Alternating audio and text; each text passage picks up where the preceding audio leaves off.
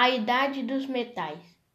O período que vai de 6 mil anos antes de Cristo até 4 mil antes de Cristo foi denominado Idade dos Metais.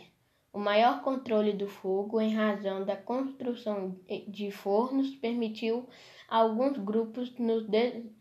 alguns grupos humanos desenvolver o conhecimento das técnicas de fundição de metais. Primeiro, fundiram o cobre e mais tarde o estanho. Posteriormente, um, um torno de 3.500 a.C., passaram a misturar o cobre com o estanho, o metal mole, dando origem ao bronze, metal mais duro e resistente. Em torno de 2.500 a.C.,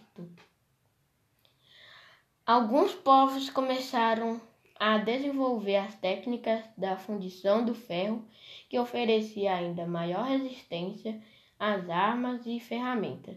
As novas técnicas possibilitaram a produção de ferramentas mais eficientes do, do que aquelas feitas de pedra. Além dos coletores agricultores, e pastores surgia a figura do artesão que fabricava lanças, espadas, escudos, capacetes e uma infinidade de objetos de metal.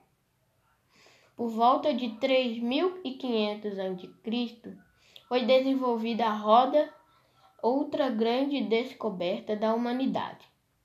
A roda permitiu o deslocamento de um número maior de materiais e pessoas em carroças e a montagem de engrenagens para a fabricação de tijolos e de objetos de, de cerâmica.